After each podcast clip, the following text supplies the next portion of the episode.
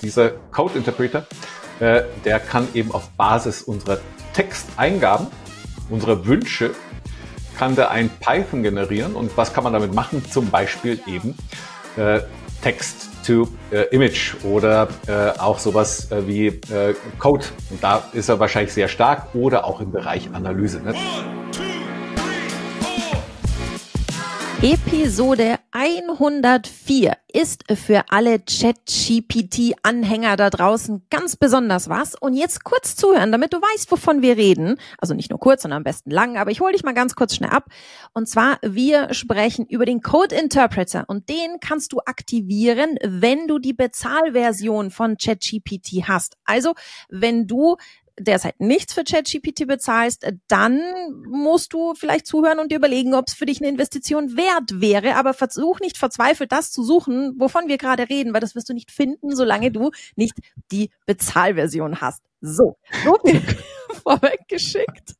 Aber wir starten jetzt zum Thema Code Interpreter. Und Jetzt gleich nochmal so ein kleiner, kleiner Alert. Nicht abschalten, wenn du denkst, ich habe überhaupt nichts mit Daten zu tun, das brauche ich nicht. Nein, es geht hier nicht nur um Code, sondern wir schauen uns heute jede Menge Anwendungsfälle quer durch die Online-Marketing-Welt an.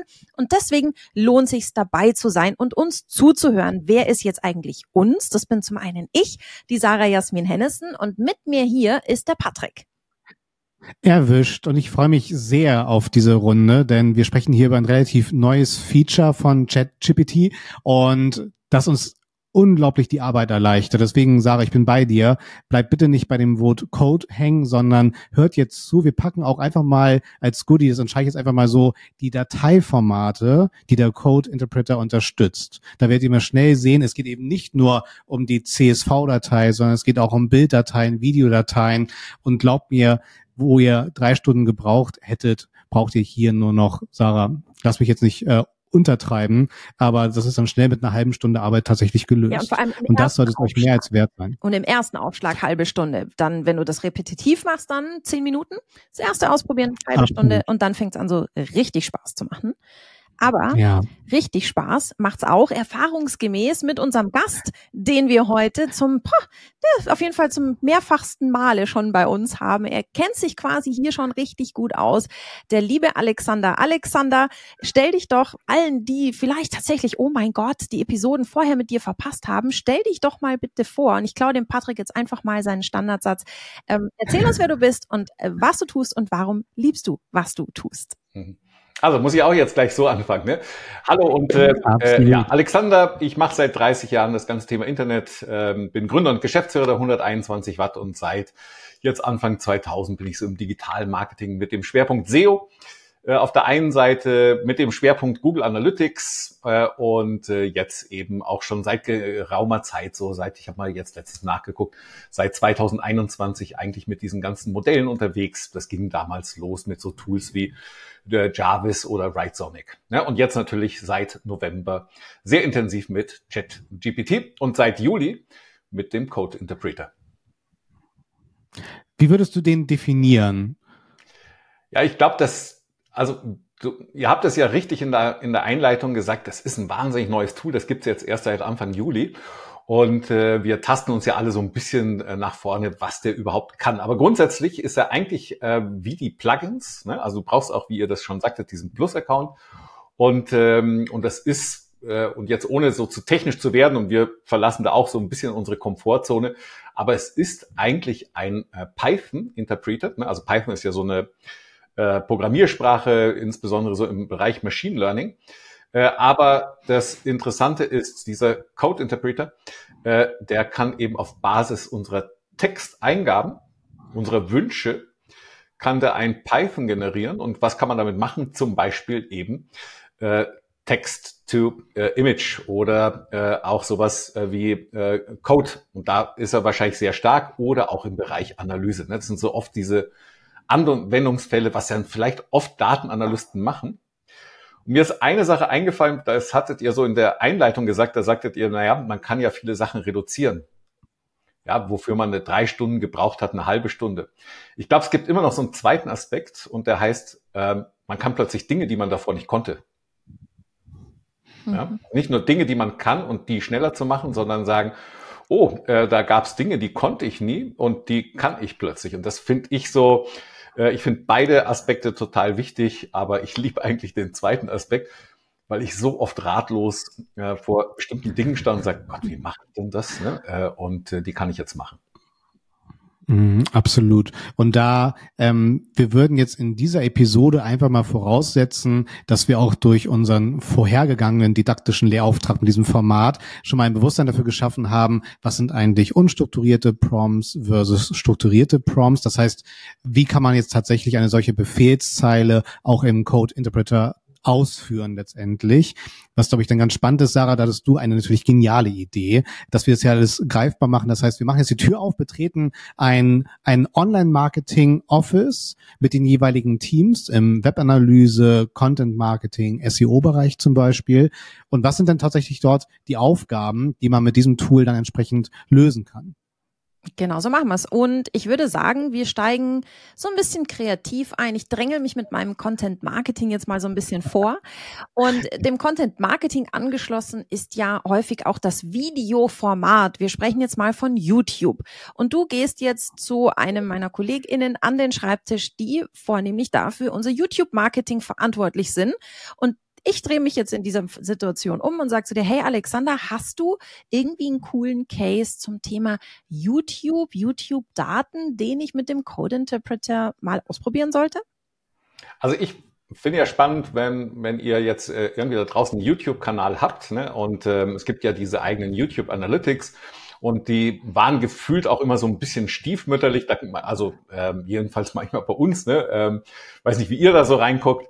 Äh, aber äh, es gibt unglaublich wertvolle Informationen da, äh, zum Beispiel welche Videos, wie, wie viel Abonnenten, aber äh, beziehungsweise wie viel Aufrufe, aber auch welche Videos führen vielleicht äh, zu mehr Abonnenten und äh, durch welche Videos hat man vielleicht Abonnenten verloren. Was ist die gesamte Wiedergabezeit? Äh, und das sind ja alles wertvolle Informationen. Äh, und ähm, so für mich so ein sehr konkreter Fall ist äh, einfach mal, ihr geht bei euch äh, in euren YouTube-Kanal in die Analyse rein, äh, ladet euch die Daten mal runter und äh, analysiert die zum Beispiel nach, was waren meine zehn erfolgreichsten Videos. Ja, und das vielleicht dann einfach mal mit verschiedenen Fragestellungen, zum Beispiel nach Anzahl der Aufrufe, aber vielleicht auch sowas wie nach der gesamten Wiedergabezeit. Ja, und das wäre so für mich ein sehr einfacher, aber ein sehr schöner Anwendungsfall. Äh, weil das Starke ist eben, dass man in dem Code Interpreter äh, Daten hochladen kann. Das heißt, ich und das mit, ja. Sorry, nur so, so zum Verständnis. Das heißt, in meinem äh, YouTube-Analysebereich kann ich das runterladen als CSV-Datei und die Datei lade ich mir einfach runter mit meinen Daten zu den Videos, zu dem Zeitraum, den ich mir ausgesucht habe. Das lade ich hoch in den Code Interpreter bei ChatGPT und dann kann ich mit ChatGPT zusammen an meinen Daten arbeiten und meine Daten zusammen analysieren. Verstehe ich das so richtig? Genau, also der, der, der schöne Weg ist jetzt erstmal, äh, du lädst die, die Daten runter und äh, dann würdest du in einem ersten Schritt deine Datei hochladen und in einem zweiten Schritt würdest du irgendeinen Prompt definieren. Das habt ihr, glaube ich, in der Sendung davor gemacht, wie man das jetzt so im Detail machen würde, äh, wie wichtig vielleicht eine Rolle ist und all diese Aspekte, dass der ein bisschen Struktur hat. Ja, und da, das gilt natürlich äh, analog gleich. Nur, dass er sofort weiß, was er eigentlich tun soll und sagt, okay, äh, ich bin hier mal der, dein Analyseprofi, äh, der dir zur Seite steht und ähm, du startest dann eben sofort mit einer Analyse. Aber jetzt kommt das Schöne. Ähm, äh, und ich weiß nicht, wie, wie, wie euch das da geht, aber ich bin oft auch manchmal in solchen Analysen gescheitert, weil irgendwie die Formate nicht gepasst haben. Ja, dann war die Zeit irgendwie falsch und äh, ich habe das einfach nicht zusammenbekommen. Und äh, macht doch einfach mal diesen Test. Ihr geht bei euch in YouTube Analytics, ladet euch das rechts oben ist das, glaube ich, äh, Export, ladet dann diese Daten hoch und selbst wenn die im falschen Format sind, dann fängt der Code Interpreter sofort an sagen, ah, Moment, Sarah, das ist nicht so, äh, wie ich das gerne hätte. Ich formatiere dir das mal kurz um. Ja, ohne dass du eine Anweisung geben musst, sondern er bereinigt sofort selbstständig die Daten. Und das ist oft, äh, wenn man äh, allgemein mit Daten arbeitet, beschäftigt man sich oft 90 Prozent mit Datenklempnerei. Ne? Irgendwie die in ein Format zu bringen, um die später auswertbar zu machen. Mhm. Mhm. Das ist ganz spannend. Das Phänomen habe ich auch immer wieder bei PDF-Dokumenten. Also Sarah, wenn wir jetzt in der Abteilung Content Marketing bleiben und es geht jetzt halt um entsprechende Marktanalysen, Wettbewerbsanalysen, die vielleicht auch schon vom, äh, vom Kunden zum Beispiel vorgelegt wurden, dann lädst du das PDF hoch und dann kriegst du das Feedback, dass es nicht auslesbar ist, ähm, weil es halt entsprechend nicht erkannt werden kann. Und da empfiehlt dann tatsächlich der Code Interpreter von sich aus, ja, bitte dann führ das Ganze doch nochmal bitte durch ein sogenanntes Online OCR Tool. Also OCR, ich muss jetzt selber gerade luschern, steht für Optical Character Recognition. Und wenn das PDF da nochmal durchgejagt wurde, also konvertiert wurde, dann hast du die Möglichkeit, da wieder den gesamten PDF-Inhalt richtig auszulesen. Wie als ob es ein Word-Dokument wäre. Das, das Schöne ist, Verlinken die Technologie OCR gibt's ja schon relativ lange. Ja? Das hat man ja dann oft zum, zum, äh, keine Ahnung, Einlesen von Dokumenten genommen und sagen, ah, guck mal, die können wir vielleicht in irgendwas äh, Verarbeitbares in Text umwandeln. Aber das ist halt irgendwie eine Seitentechnologie, die ja eigentlich so direkt, ich wüsste jetzt gar kein direktes Tool mit, wo ich sage, ach, äh, ich lade mal PDF hoch und mache mir daraus eine Tabelle zum Beispiel. Ne? Total, ja. total. Ja. Und das nimmt halt, und das ist ja so ein Beispiel, was ich anfangs meinte, wo ich halt unglaublich viel Zeit sparen kann. Ich hatte erst letztens den Case, wo dann relativ aufwendig Kernbotschaften, Zielvorgaben für eine Marketingkampagne ausgearbeitet wurden. Und da kannst du dann, also gerade dieser Summarize-Aspekt ist beim Code Interpreter super spannend. Nicht nur Summarize, Xander, was du meintest, auch in der visuellen Datenaufbereitung zum Beispiel, sondern auch einfach tatsächlich Informationen nochmal knackig runterzustampfen. Und auch wieder die, die Interpretation, was wir damit anfangen können, von, äh, von weiteren äh, Inhalten für ein Newsletter bis hin auch zum LinkedIn-Post zum Beispiel oder natürlich für die eigene strategische Arbeit, Sarah, im Content-Marketing, ist das halt unglaublich wertvoll. Ja, äh, machen sich einfach halt so ganz neue Welten gehen da nochmal auf, weil ähm, ich kann halt auch diese klassischen Prompts, die ich so vom ganz normalen, in Anführungszeichen, ChatGPT kenne, damit kann ich ja dann auch arbeiten. Das ist einfach nur, ChatGPT hat vor allem durch diese, diese PDF-Variante zum Beispiel viel besseren Zugang zu einem neuen riesigen Datenschatz, den du dann in altbekannter Manie analysieren, für dich anwenden, zusammenfassen, strukturieren, was auch immer alles kannst. Und das ist natürlich dann äh, schon ganz großartig. Ähm, vielleicht noch so zum Abschluss, bevor wir das, das Büro des Content-Marketings verlassen und ins nächste Büro gehen. Ich fand jetzt ähm, den, die Frage sehr spannend, Alexander, bei der du gesagt hast, ja, wir schauen uns diese YouTube YouTube-Videos mal an, nach wer die, welches Video die meisten Abonnenten gebracht hat. Und da, glaube ich, sind wir genau bei dem, wie wir im Content Marketing arbeiten sollten. Was willst du denn mit deinem YouTube-Kanal? Was willst du erreichen? Und vielleicht fragst du mhm. dann einfach mal nach und sagst, welches, welches der Videos hat zum Beispiel die größte, für mich die größte Reichweite, die meisten Abonnenten? Welches hat die längste, die längste Viewdauer? da so mal ein bisschen reinfragen, entsprechend deiner Ziele. Das ist ja das Spannende. Wo willst du hin mit deinem YouTube-Kanal? Und dann lad das Ganze doch mal hoch und frag ChatGPT ganz einfach, du, welches meiner Videos erreicht denn meine gesetzten Ziele am ehesten? Dann hast du nämlich einen Rückschluss darauf, welche Art von Video erfüllt deine Content-Marketing-Ziele am allerbesten. Und ähm, klar, mit ein bisschen Mühe und ein bisschen Fantasie kriegen wir das auch ohne ChatGPT hin vielleicht, aber mit geht's halt viel, viel schneller. Und das ist das Schöne. So, und jetzt hat unser Content Marketing Manager äh, jede Menge Ideen und zu tun und wir gehen ins nächste Büro. Und ich glaube, der Patrick darf sich jetzt aussuchen, äh, wessen Büro wir zunächst als nächstes betreten in unserer Fantasie Online Marketing Abteilung. Ja, da bin ich natürlich jetzt geframed. Ich möchte gerne mit Xander in das äh, SEO-Office jetzt gerne gehen.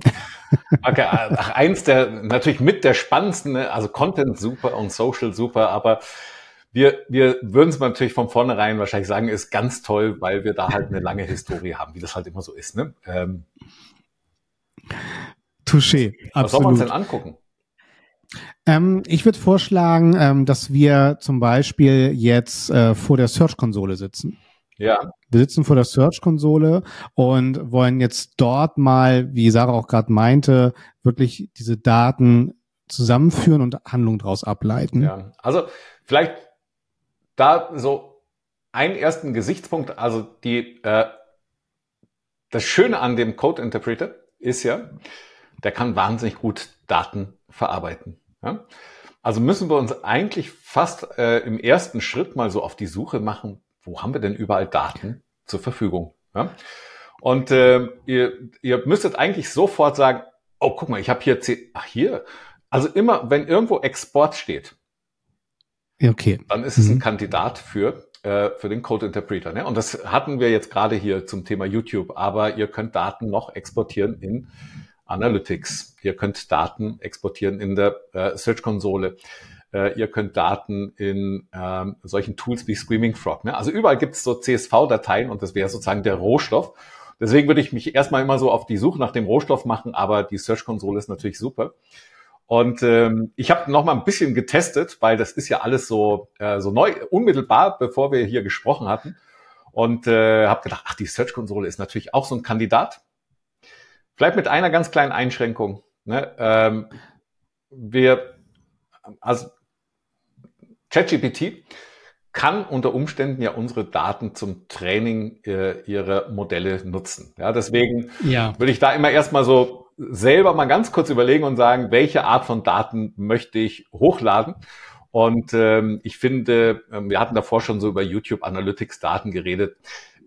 Ja, das sind eure Daten, ja, und ähm, das müsst ihr beurteilen, ob ihr das wollt. Ich finde die jetzt nicht hochgefährlich, ähnlich wie Search Console Daten, weil da haben auch äh, vielleicht nicht direkt andere Unternehmen drauf Zugriff, aber mindestens Google kann da auch mal äh, reingucken. Ne?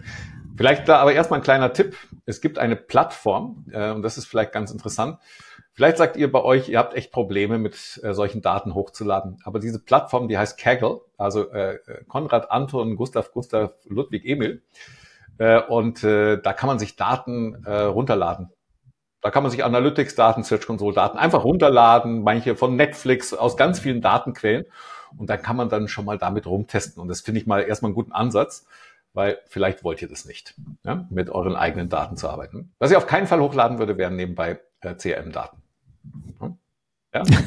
ja. ja. Alles, was personal identifiable, Und irgendwo, wo personenidentifizierbare Daten oder eure Geschäftsgeheimnisse auf keinen Fall hochladen. Ja? Aber Search Konsole ne, müsst ihr selber mal überprüfen. Wenn nicht, Kaggle, äh, einfach andere Datensätze, äh, mit denen mal arbeiten und äh, dann mal überlegen, was man machen könnte in, im Unternehmen. Genau. Und vielleicht, um den Schlaf noch ein bisschen ruhiger zu gestalten, weiß natürlich nie, wie sehr man seine Datenkontrolle dann wirklich abgibt, aber man hätte auch die Möglichkeit unter den Einstellungen, also wenn man links unten in die Navigation geht in JetGPT auf die drei Punkte Settings und Beta, da habt ihr da Data Controls und da könnt ihr auch zum Beispiel dann deaktivieren, dass die Daten Teil der Historie und Trainingsdatensets von OpenAI werden. Genau, aber es löscht, glaube ich, auch parallel eure Chat-Historie. Die Chat-History, ja, ganz ja, genau. Also das ist Richtig. immer so vielleicht die ja. Downside, wo man sagt, ah, ich möchte die mir abspeichern. So. Ja, ja also das muss man nur genau. wissen. Ähm, und es gibt noch eine dritte Möglichkeit über die API, aber das äh, machen wir mal für ein getrenntes. Ja, klar. Für ein getrenntes. So, jetzt waren wir bei der Search-Konsole.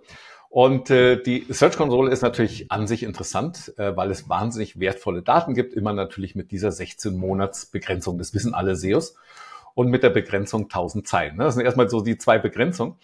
Äh, aber was ich getestet habe und wo ich immer Schwierigkeiten hatte, war, äh, also ich lade mir die Daten erstmal runter aus der Search-Konsole, lade die dann in dem Code-Interpreter hoch und sage, oh, ich hätte gern mal eine Analyse, beispielsweise nach Monaten, Quartalen und Halbjahren. Ich möchte wissen, wie wir uns in Richtung Impressionen und äh, in Richtung Klicks und zum Beispiel CTR und Position entwickelt haben. Ja, weil äh, die Daten, wie sie sonst in der Search Console, Dat, äh, Search Console zur Verfügung stehen, sind einfach nach Tagen sortiert.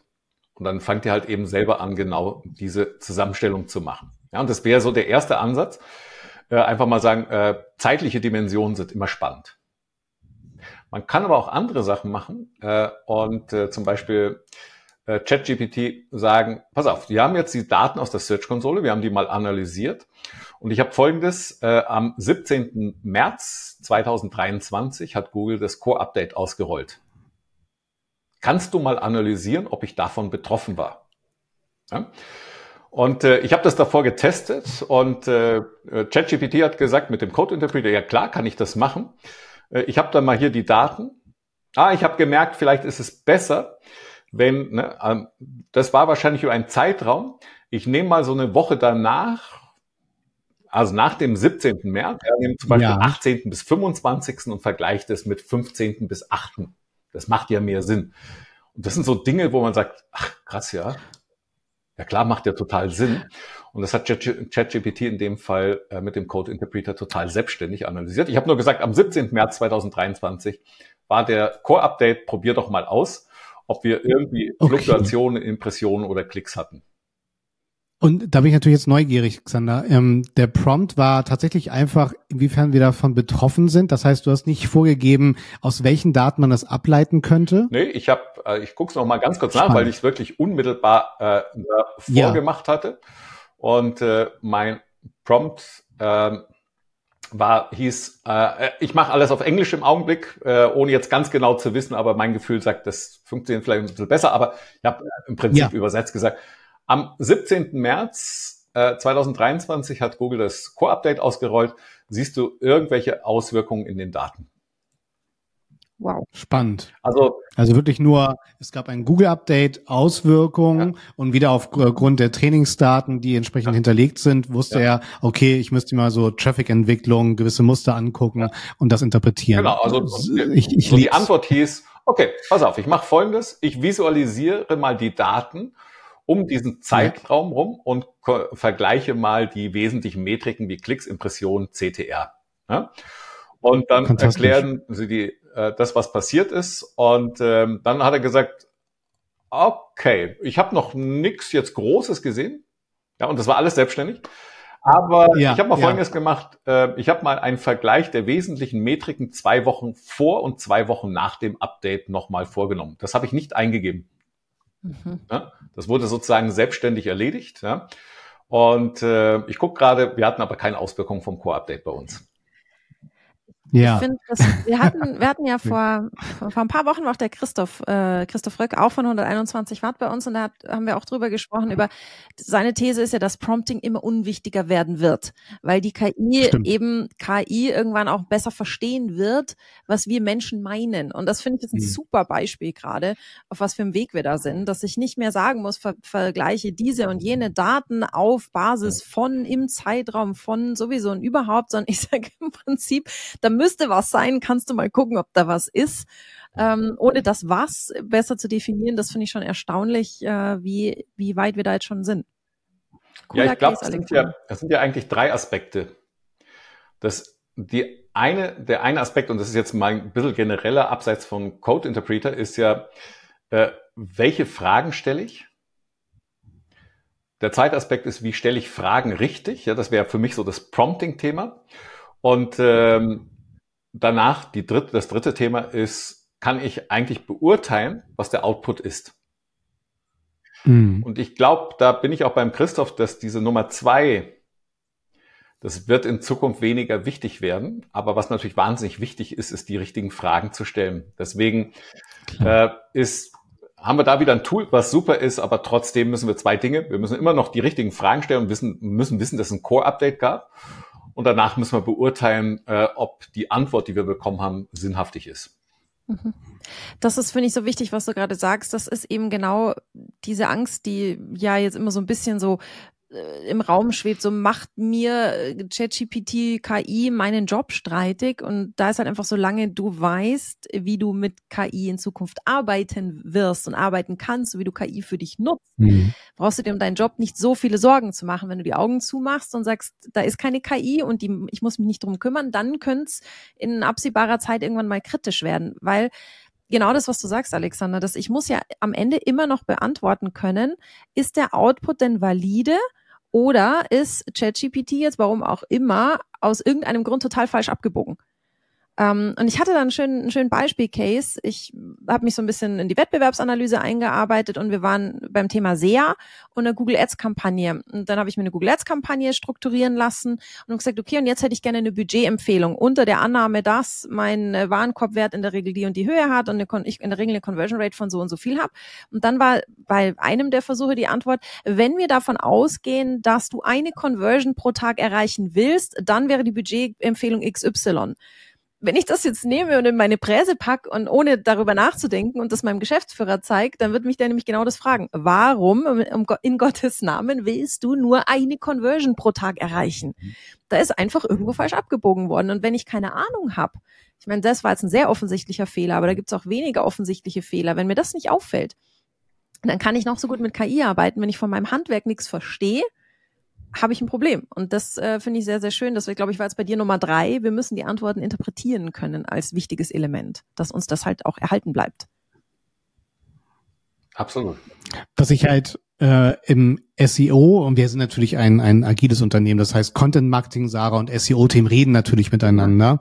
Ähm, was ich da auch ganz schön finde, dass man auch zum Beispiel geplanten Content nochmal aus SEO-Sicht gut lektorieren kann. Ja, wir können sozusagen die erstellten Inhalte auch nochmal hochladen ähm, und dann zum Beispiel auch nochmal eine Wortstatistik ausfordern oder auch das nochmal für, ich, ich gebe ja mal ganz gerne Joe-Fix-Argumente mit ähm, und diese Wortwolke auch visualisieren dann tatsächlich. Das heißt, da haben wir auch entsprechende Möglichkeiten, das Ganze semantisch auch nochmal auseinandernehmen zu lassen. Was bei mir auch gerade mitschwingt, Xander, das sollten wir eigentlich, glaube ich, auch als Zitat hier relativ prominent reinsetzen. Überall, wo Export steht, wird es spannend, diese mal durch einen Code-Interpreter zu jagen. Das fand ich tatsächlich einen sehr, sehr schönen Ansatz. Einfach mal auch, es ist natürlich alles noch viel, viel experimentieren, aber super charmant, was dann dort möglich ist. Ich wollte da vielleicht äh, äh, jetzt noch mal so einen kleinen Pro-Tipp geben, ne? ähm, weil äh, ihr werdet feststellen, äh, also es gibt ja unglaubliches Interesse an dem ganzen Thema SEO und äh, aber ich habe ja den einen Tipp gegeben mit Kaggle, ne, das ist super, äh, externe Datenquellen einfach ja. mal testen, bevor man es auf die eigenen Daten loslässt. Ne? Wer weiß, ob es da Vorbehalte gibt. Aber der zweite Tipp ist, ähm, das mit dem Export ist super, nur es hat so einen ganz kleinen Nachteil in der Search-Konsole, so wie die Search-Konsole arbeitet, erstmal 1000 Zeilen. Ne? Das heißt, wir haben limitierte mhm. Daten. Und äh, das zweite ist die Art und Weise, wie die Search-Konsole das runterlädt, äh, ist eigentlich in sechs verschiedene Dateien. Ja? Also, also in der einen Datei stehen dir deine ganzen URLs ja, mit Klicks, Impressionen und all diesen Metriken. In der anderen steht dir dann Deutschland, Österreich, Schweiz, wo du eben präsent bist. Das kann man nur nicht zusammenfügen, weil man kein, es gibt nichts, was, wo man Schlüssel hat. Aber kleinen Tipp dazu. Ähm, das ist jetzt aber wirklich so ein Pro-Tipp. Äh, holt euch doch in, zum Beispiel im Google Drive gibt es eine Erweiterung, die heißt Search Analytics for Sheets. Und in diesem Search Analytics for Sheets kann man dann eben Zugriff auf die API haben von der Search-Konsole. Das sind 25.000 Zeilen und du kriegst alle Daten zusammen. Und damit kannst du eben deine Zuschneidung machen und sagen, oh, ich möchte mal wissen, wie gut meine Blogartikel von mir aus in Österreich auf mobilen Geräten funktionieren. Ja, und das geht in der ja. Search-Konsole nicht, aber das geht über die API und das ist natürlich super.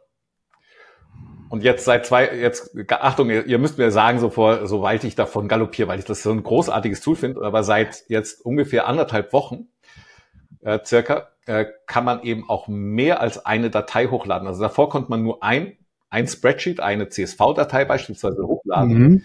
Das ist jetzt aber aufgehoben worden. Das heißt, ich kann jetzt parallel zum Beispiel zwei hochladen. Wenn man darüber nachdenkt, könnte man jetzt mal testen, ja, vielleicht mal für euch und sagt, oh, ich hole mir mal Search Console Daten und äh, aus Sistrix Daten und, äh, ah, ja. und kombiniere die und sag, äh, pass auf, wir haben die URL, ja, die haben wir gleich. Ähm, kannst du mir mal folgende Analysen machen? Also die wirklich dann zusammenzufinden ja. und das ist, wer das schon mal probiert hat, daran können auch Datenanalysten echt lange sitzen, bevor sie aus verschiedenen Datentöpfen Daten kombinieren können. Ja? Und äh, das finde ich super. Das gibt es eben seit ein paar Tagen erst diese Funktion mehrere Sheets hochladen. Aber die Begrenzung sind 100 MB. Ja? Ähm, aber das ist schon ganz umfangreich.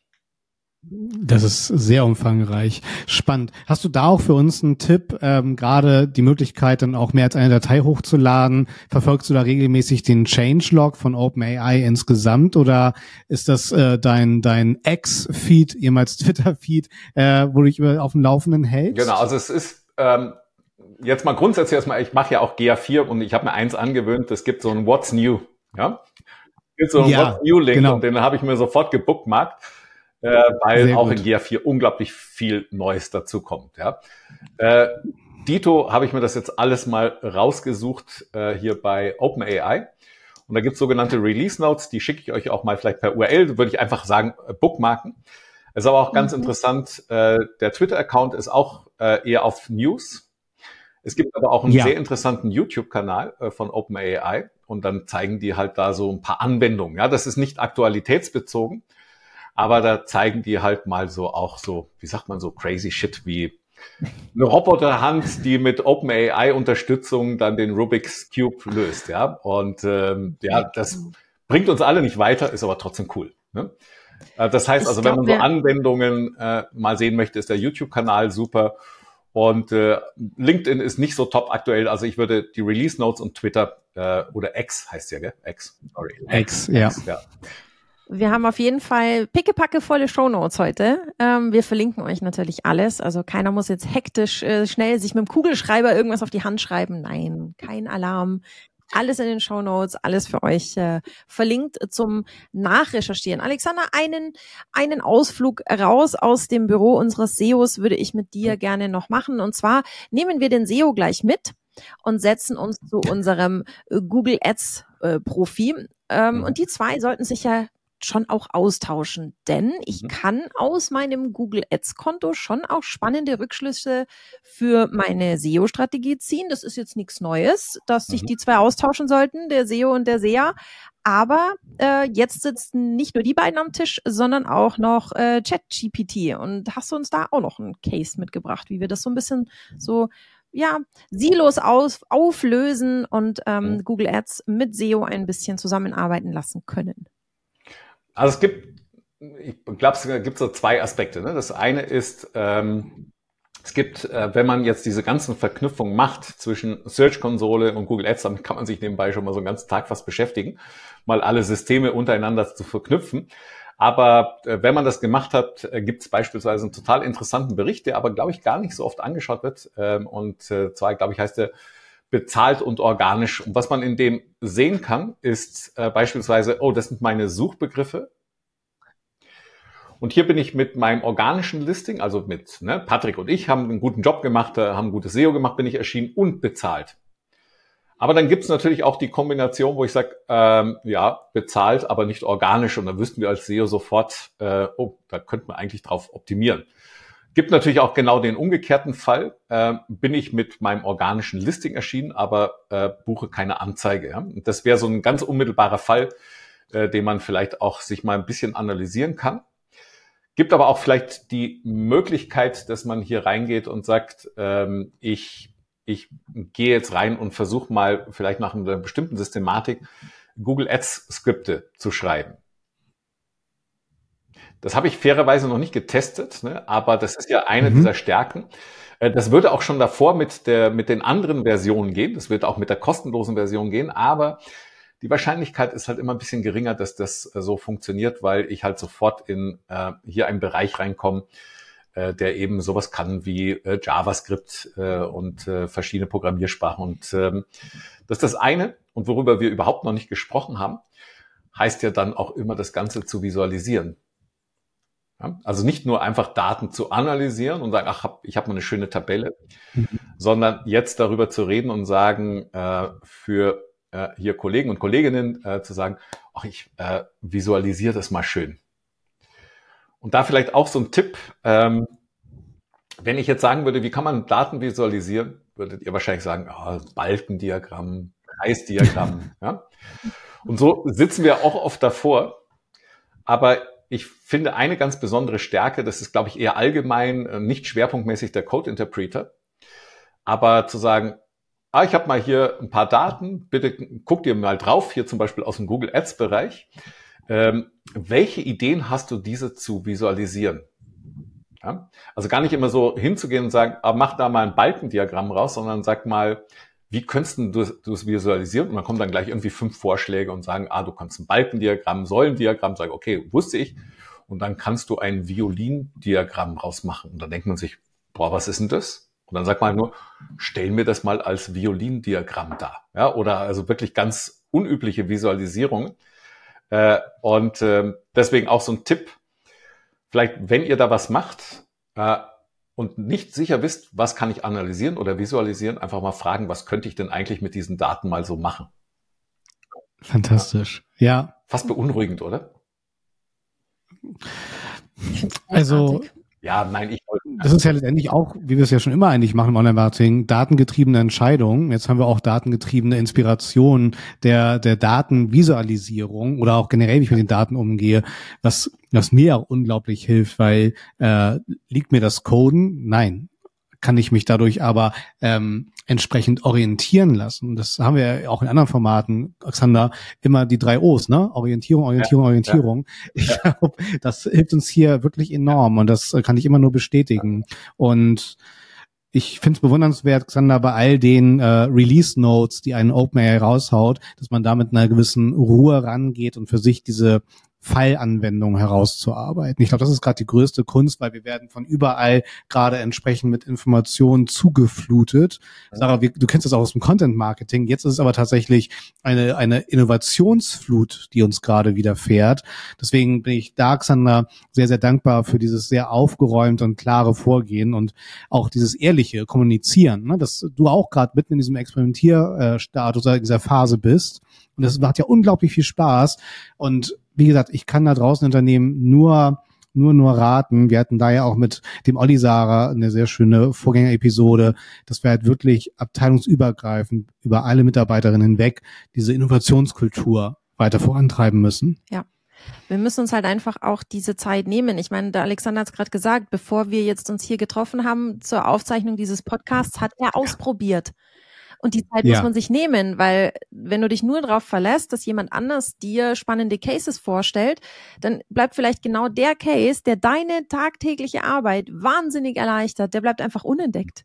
Und das wäre halt super, super schade. Und das Schöne ist, ähm, wenn du mit einer konkreten Fragestellung reingehst, das ist der, der absolute Traum. Überleg mal, was willst du denn wissen? Was interessiert dich? Was kannst du vielleicht jetzt aus einer Tabelle noch nicht ablesen, aus irgendeinem deiner Tools und sagst aber, eigentlich würde mich das wahnsinnig interessieren. Und dann suchst du, wie der Alexander gesagt hat, ob da irgendwo so ein Download-Button ist und du ziehst die Daten einfach mal raus und hast jetzt einen Sparringspartner in Form des Code Interpreters mhm. von ChatGPT. Und das finde ich großartig und irgendwie driften wir gerade schon so ein bisschen Richtung Ende der Episode und wir machen das jetzt ganz äh, un, unüblich, wie wir es sonst machen. Ich sag euch jetzt nämlich, ähm, dass ihr diesen Podcast und auch alle 103 vorherigen grandiosen Podcasts in allen gängigen Podcast-Portalen hören könnt und bei YouTube sehen könnt.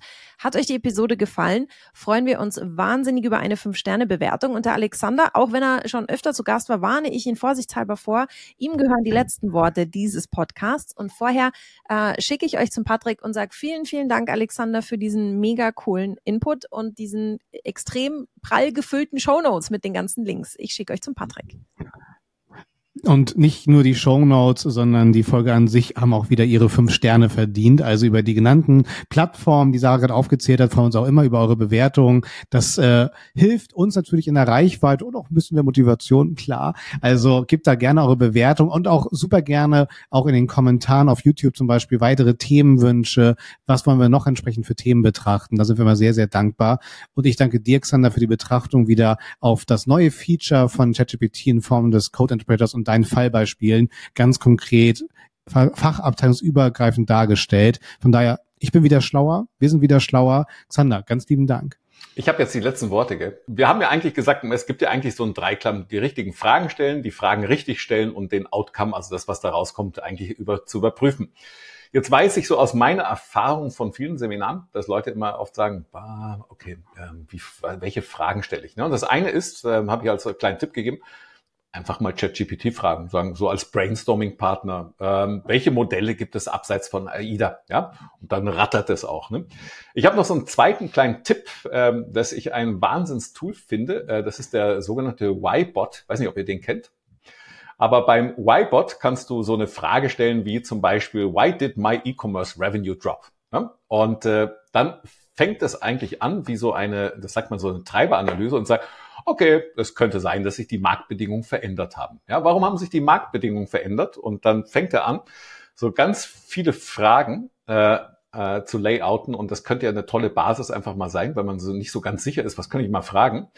Einfach mal so initial diesen Y-Bot zu nehmen äh, und den verlinken wir natürlich auch in den Show Notes und das ist grandios, dieses Tool. Basiert natürlich auch auf AI, hat nichts mit ChatGPT zu tun, hilft aber, äh, sich Inspirationen für Fragen zu holen. Sagt Alexander Holl beim 121 Stunden Talk.